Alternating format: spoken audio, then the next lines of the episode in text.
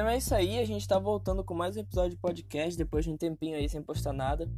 Mas bora lá, a gente vai começar falando da coisa mais importante de todo esse podcast, que é Kamen Rider. A gente vai começar falando de Kamen Rider Ryuki. Então vamos nessa. Bora primeiro falar o que é Kamen Rider. Kamen Rider é uma série do gênero Tokusatsu. E Tokusatsu é toda aquela série, tipo Power Rangers, Super Sentai, Ryukendo, Ultraman. Em resumo, são séries onde alguém se transforma e vai pro soco com outra pessoa. Algum, algumas pessoas ainda dizem que Vingadores também pode ser considerado um tokusatsu americano. Por conta disso, toda a luta com monstros, de ser voltado para o público infantil. Mas Kamen é um pouquinho diferente das demais séries, porque ela tem uma história um pouquinho mais densa. E a gente vai começar falando de Ryuki, que é o Rider do ano de 2002, porque Ryuki é uma das primeiras temporadas de Kamen Rider vir com uma filosofia um pouco diferente, vir com um negócio mais bacana de ser trabalhado. Então bora lá. Em Kamen Ryuki, o universo gira em torno do Kanzaki Shiro. Todo mundo só fala dele a série toda. Quem é esse cara? Kanzaki Shiro é um cientista e ele criou o Mirawarudo, or Mirror World, que é o mundo dos espelhos. E nesse mundo dos espelhos lá tem monstros. E junto com o mundo dos espelhos ele criou 13 decks. Com cada deck você pode fazer um contrato com um desses monstros e se tornar um Kamen Rider, se tornar um guerreiro, por assim dizer. Só que tem uma regrinha no meio disso. Ele vai dando os decks para as pessoas, ele fala, olha, no final tem que sobrar só um. E esse um que sobrar vai ter direito a um desejo. É como se fosse um Fortnite, um Free Fire, qualquer um PUBG, qualquer Battle Royale da vida. Ele tava dando poder pra galera e falou, olha, se matem aí. O que sobrar por último vai ter um desejo. E esse desejo pode ser qualquer coisa. E aí que começa a parte bacana de Kamen Ryuki. Agora a gente vai discutir os desejos de cada personagem. Em Kamen Ryuki, como nós temos três Riders, é muita gente, e nem todos os Riders têm desejos tão bons de ser discutido assim, então alguns eu vou só citar. E para não ficar muito bagunçado, eu separei eles em quatro categorias. A gente vai ter os Riders psicopatas, os que estão lutando por dinheiro, os que estão lutando por uma nova vida e os protagonistas. Então, bora começar falando dos Riders psicopatas.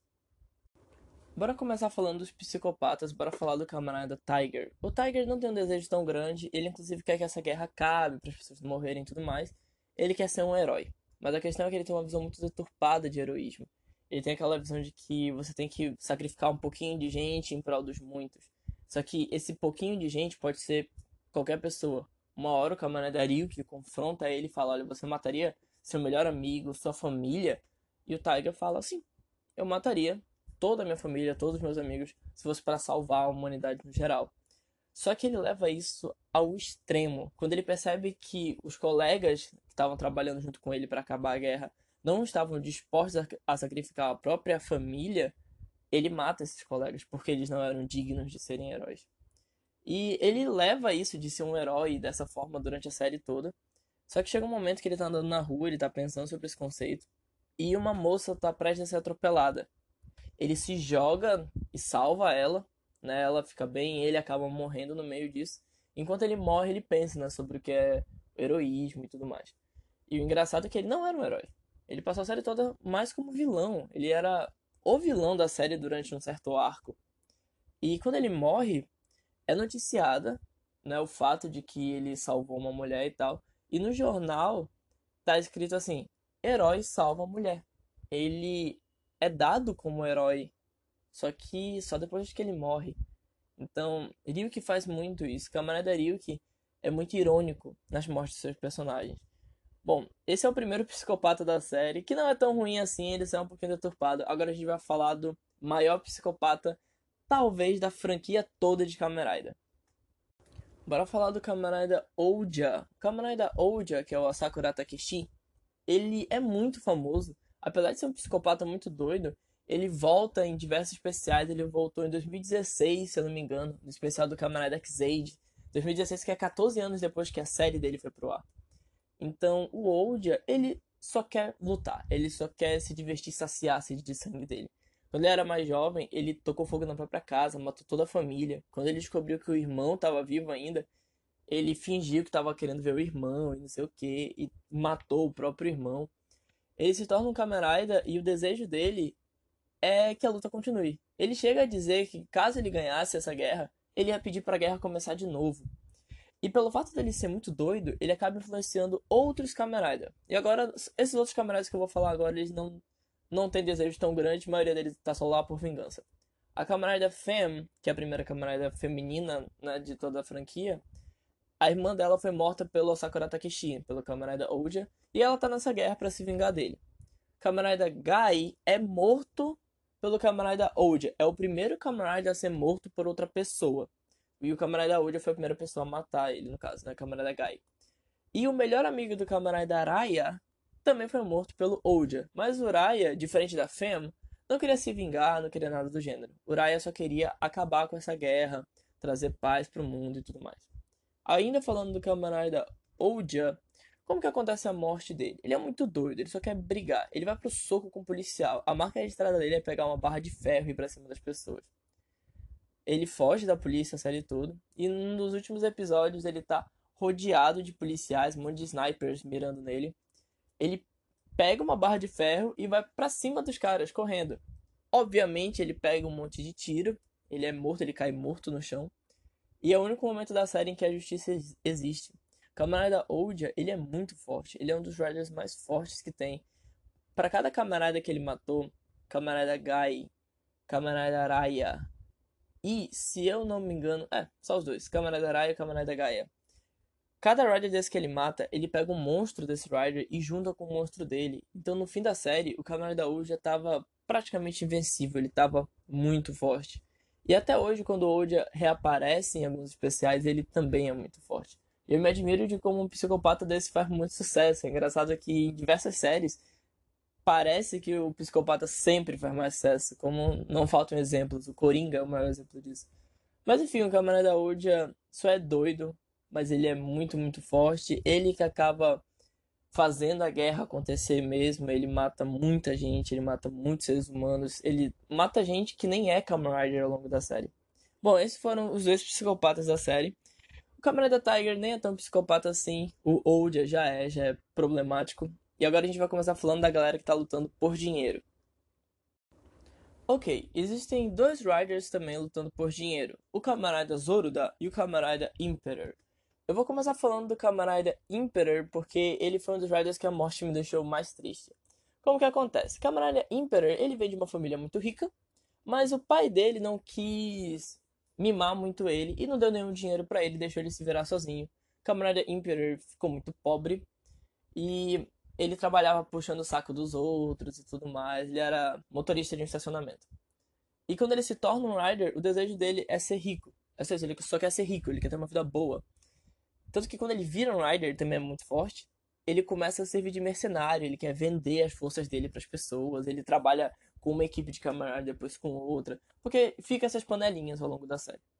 Só que o que acontece depois que ele vira um rider, o pai dele morre e quando o pai dele morre, o pai deixa tudo para ele, deixa toda a empresa e tudo mais, e ele fica rico do nada. E ele não tem mais motivo para continuar na guerra. Ele quer abandonar essa guerra. Só que ele fez um contrato com o monstro, ele tem que alimentar esse monstro, tem que lutar com as pessoas. E ele não faz mais. Então, quando ele percebe que ele tá obrigado a continuar lutando, ele se transforma mais uma vez, entra no mundo dos espelhos, só que ele é morto lá dentro né, o contrato dele é quebrado e os monstros vão vir para cima dele, né, vão vir para matar ele. E ele surta, ele começa a fugir e ele pensa na vida que ele poderia ter tido, porque até aquele momento ele estava rico, ele tinha conhecido uma mulher maravilhosa. É engraçado que antes dele morrer ele pega um pedaço de espelho quebrado e ele vê o mundo real por lá, ele vê a mulher que ele ama, ele vê aquela vida que ele poderia ter tido e ele morre assim, segurando um espelho e caindo em desespero pela vida que ele poderia ter tido. E é engraçado porque toda vez que eu vejo a história do Emperor, eu só penso em uma coisa, só penso em como ele foi precipitado. Ele não precisava ter entrado na guerra, ele poderia ter continuado a vida dele. Claro, ambição sempre é bom e tudo mais, só que ao mesmo tempo, a custo de quê? Olha só, ele fez um contrato com um monstro. Ele literalmente falou assim: "Olha, me dê um poder que eu vou matar pessoas, né, para você e tudo mais, e eu só quero ficar rico". Não faz sentido nenhum isso. E pior é que quando ele fica rico, ele não pode voltar atrás. É como se ele tivesse pedido dinheiro pro agiota, entendeu? Então é muito complicado o que acontece com ele. Mas me dá muita pena a morte dele, porque ele é muito novo, ele Acho que nem na faculdade ele tava, quando ele se tornou presidente da empresa do pai dele e tudo mais. Então é muito triste. Eu acho a vida do Emperor muito triste. Agora bora falar do camarada Zoruda. Camarada Zoruda, que é o Kitaoka Shuichi, ele também tem uma história de vida muito bonita. Apesar de eu estar falando de riders que estão lutando por dinheiro, mas esses dois camaradas foram os riders que mais me emocionaram ao longo da série. Então, camarada Zoruda. O Kitaoka, ele é um super advogado.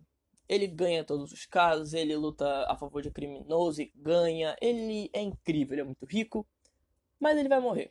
Ele tem um câncer terminal e ele vai ter poucos meses de vida. Ao longo da série você vê ele desmaiando várias vezes, ele tossindo sangue. Então, o que, que ele quer ganhando a guerra? Ele quer viver. Ah, mas Ian, essa não é categoria de dinheiro? Não tem a categoria de quem luta por uma nova vida e tal? É.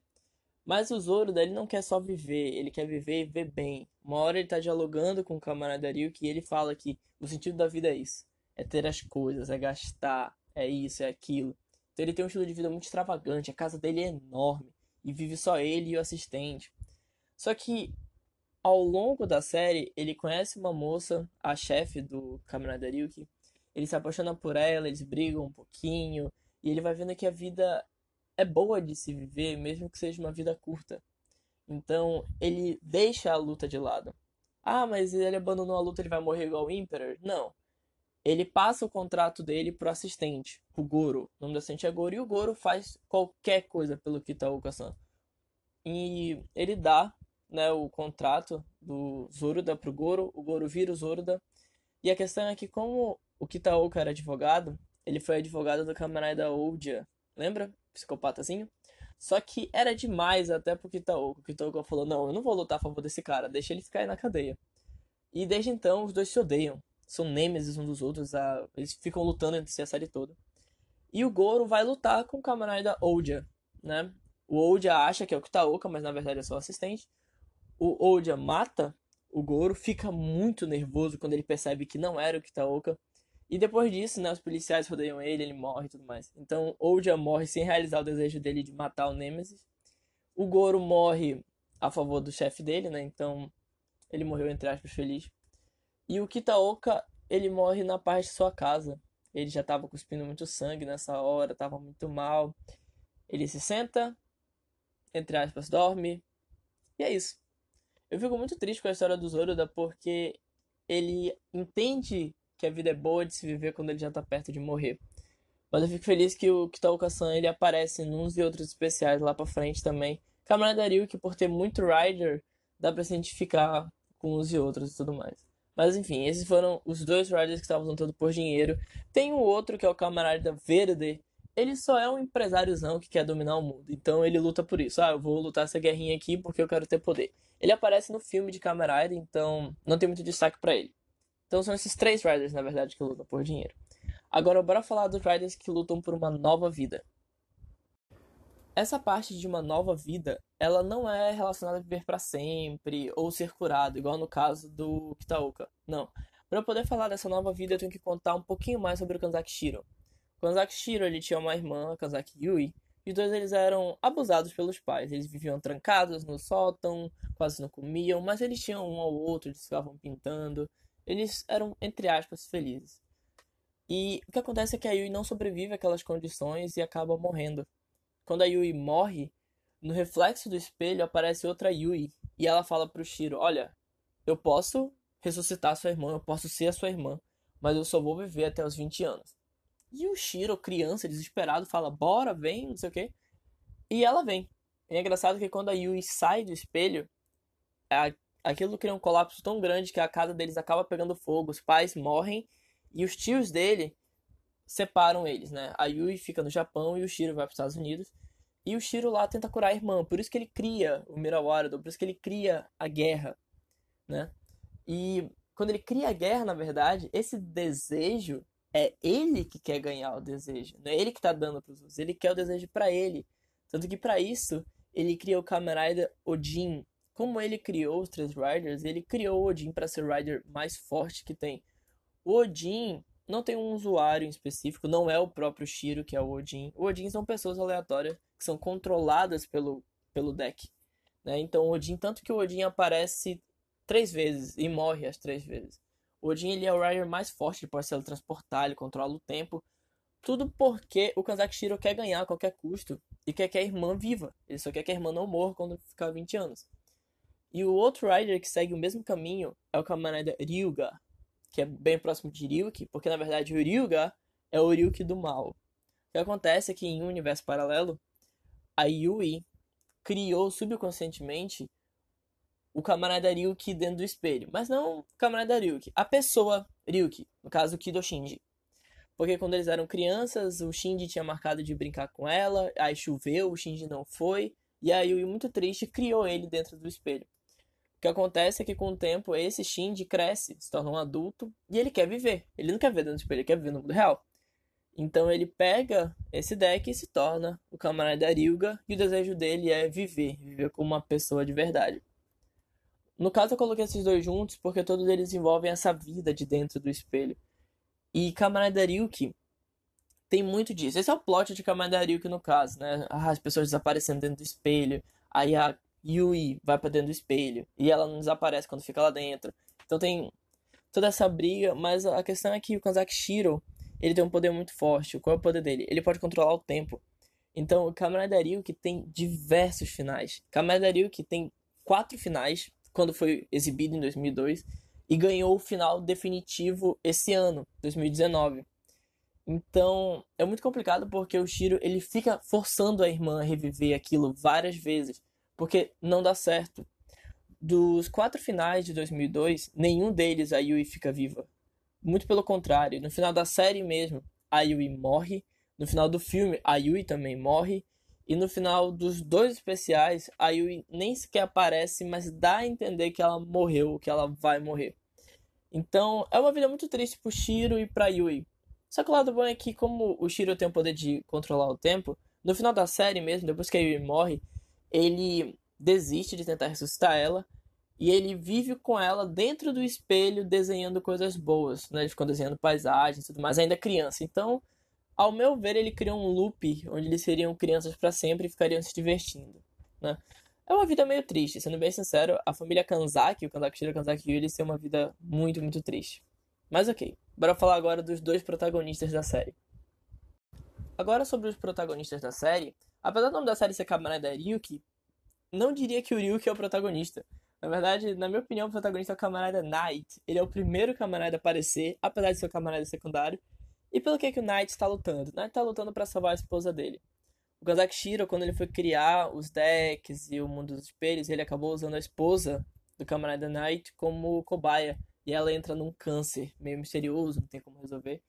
E ele tá lutando por isso. Mas a questão é que o Knight, apesar de ser um bad boy, ele anda numa moto toda preta, usando jaqueta de couro e tal, ele parece o Neo do Matrix ele não mata pessoas, ele não tem coragem para fazer isso. Em dado momento, ele ganha de um Rider na luta, ele tá com a espada na garganta do Rider e ele não consegue finalizar ele. No caso do camarada é o camarada Guy. E, e é isso, ele passa a série toda sem conseguir matar alguém de fato. Mas no fim, as últimas palavras do camarada Ryuki, e sim, já tô dando spoiler que o Ryuki morre, é o que faz o Knight conseguir seguir em frente. O Knight se torna o último Kamen Rider ele vai lutar com o Odin, ele consegue ganhar do camarada Odin, apesar do Odin ser super roubado, ter um monte de poder, mas o camarada Knight consegue pensar numa estratégia, ganha dele.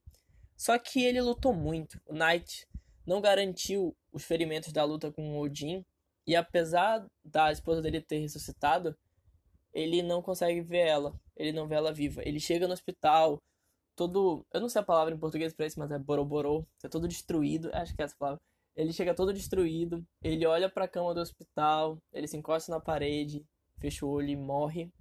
Mas naquela hora, quando ele fecha o olho e morre, a esposa dele levanta, vê ele lá. No fim, ele ganhou, né? No fim, ele conseguiu salvar a esposa dele. E é isso, é um pouco triste, na verdade. Camaraderia Ryuki é uma série bem triste. Mas Night, é isso que acontece com ele. Agora, o que é que inspirou ele? O que é que o Kamarada Ryuki falou que inspirou o Kamarada Night? Agora sim a gente vai falar do protagonista mesmo. Kamarada Ryuki, o Kido ele é um jornalista e tudo mais, e a gente acompanha ele, claro, ao longo da série. E ele quer que a guerra acabe. É só isso, ele só quer que a guerra acabe. Ele acha errado as pessoas lutarem entre si e tudo mais, ele não quer matar ninguém, ele não mata ninguém ao longo da série. E a questão não é nem que ele quer que a guerra acabe, ele tem que entender que não tem jeito. Tanto que não tem jeito mesmo, ele não consegue acabar com a guerra. Todos os três Riders morrem. Até o Knight, que tinha ganhado a guerra, morreu. E o grande ponto da série toda, que é um dos últimos episódios, o Ryuki tá morrendo. E ele fala que assim, eu não sei se isso é certo ou errado, mas como um Rider, eu tenho um desejo que eu quero realizar. E parece ser pouca coisa, mas esse é o ponto onde o Ryuki entende que todo mundo tinha um desejo, bom ou ruim. E todo mundo tinha seus motivos para ter esse desejo. Então, ele também tinha um desejo, que era acabar com a guerra. Só que não era só ter esse desejo. Era fazer por onde. Ele ia ter que matar essa galera. Não tinha jeito, sabe? E ele não tinha entendido isso até então. Ele só entendia isso perto de quando ele morre. Ele fala isso pro camarada Knight. O Knight se sente inspirado por aquilo e vai atrás né, de ganhar a guerra para assustar a esposa dele. Mas o Shinji ele entra na guerra não para ganhar ela, mas para acabar com ela, para salvar as pessoas. Outro Rider que faz a mesma coisa é o camarada Raya. O Raya ele fica muito sensibilizado pelo fato do melhor amigo ter sido morto. E ele entra nessa guerra para acabar com ela também. Mas acaba que tanto o Raya quanto o Ryuki eles são mortos no final. Mas a grande questão de camarada Ryuki e o motivo de eu estar fazendo esse podcast é pra gente entender que todo mundo quer alguma coisa. Seja dinheiro, seja só o fato da pessoa ser doida, seja viver de um jeito diferente, não sei. Seja encontrar a pessoa amada e tudo mais. Só que não é só ter esse desejo. A gente tem que fazer por onde, tem que fazer sacrifício, sabe? Esse é o ponto. Em Tokyo Ghoul rola uma frasinha que é de algum filósofo que eu não lembro agora, né? Não, não sei. E a frase é o seguinte: é, antes do pintinho nascer, ele tá no ovo e o ovo é o universo. Para ele nascer, ele tem que destruir esse universo. Então, para você nascer, você tem que destruir o um mundo. E é isso. Toda vez que você quiser crescer, você quiser mudar alguma coisa, fazer alguma coisa, você quiser lutar para ser quem você é, você tem que destruir o universo onde você tá agora. Criação e destruição é algo. São coisas muito próximas, sabe? E esse é o ponto. Eu só assisti Camarada Ryuki e eu fiquei com isso na cabeça. Que você tem que fazer por onde? Você tem que fazer as coisas que você quer fazer. Porque se você não fizer, você vai morrer. não tem jeito, todo mundo vai morrer. Então, que pelo menos até você morrer, você lute pelos seus sonhos. Camarada Ryuki foi a primeira temporada a trazer isso, a trazer uma ideia muito forte, a colocar mortes em evidência desse jeito. E eu acho isso perfeito. Eu ainda não vi o final definitivo de Kamen Ryuki, porque o final definitivo se passa só em 2019, então tô vendo todas as temporadas até lá. Mas eu tô muito na expectativa de ver o que acontece com esses Riders, porque os atores são os atores originais de 2002. Então a galera já tá bem adulta, tem uns que estão com uma cara de velho. E eu tô no aguardo para ver como é que vai ser isso.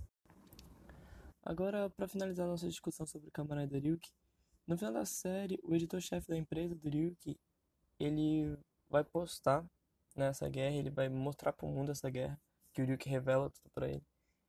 E ele, quando vai escrever, quando vai postar, ele diz o seguinte, que é uma guerra onde não existe justiça, existem puramente desejos. E isso é o resumo de Ryuki, e é o resumo da vida. Não existe justiça, só existe desejo. A gente está lutando pelo que a gente quer, as pessoas estão lutando pelo que elas querem. E é isso.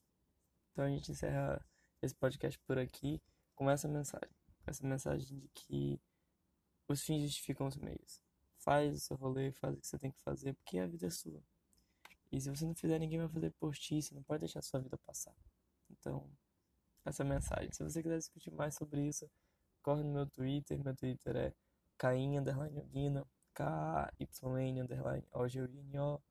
Meu Instagram é ian.guino, Y-A-N.O-G-U-N-O. Então, corre lá, bora discutir um pouquinho sobre isso. E o próximo podcast vai ser sobre Kamen Rider Faz. E tá muito bacana também. Faz é bem diferente de Ryuk, então a história vai ser outra. Mas é isso aí. Te espero lá. Falou.